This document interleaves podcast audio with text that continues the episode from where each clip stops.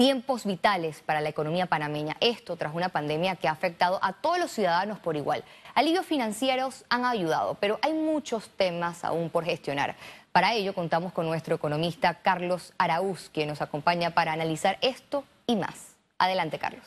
Gracias, Valeria. Se avecinan fechas de trascendental importancia para la recuperación económica del país más desigual de la región.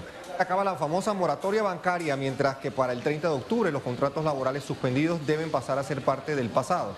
En medio de estos importantes ajustes, es ya tiempo de iniciar una nueva negociación sobre el salario mínimo, tema que siempre despierta acaloradas conversaciones.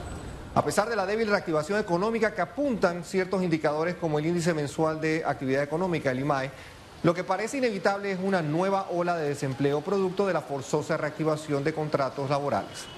Ante la floja demanda en segmentos como el comercio al detal o en la construcción, la opción que queda para que ciertos modelos de negocios sobrevivan es reducir la planilla, reducir al mínimo gastos innecesarios y procurar el control de la deuda. La desvinculación de personal en medio de una pandemia trae connotaciones realmente preocupantes para la supervivencia del programa de invalidez, vejez y muerte de la Caja de Seguro Social. La negativa ola expansiva que se aproxima por la naturaleza de lo que vivimos es prácticamente inevitable, salvo se hagan sacrificios compartidos en muchas aristas.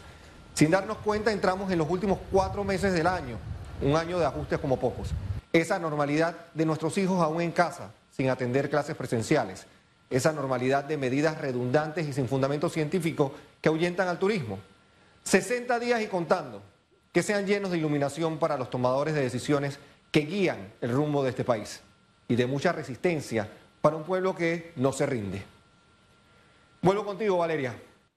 Muchas gracias, Carlos, por tu siempre certero análisis y tal cual, como lo acabas de decir, 60 días y contando para una recuperación económica tan necesaria en nuestro país.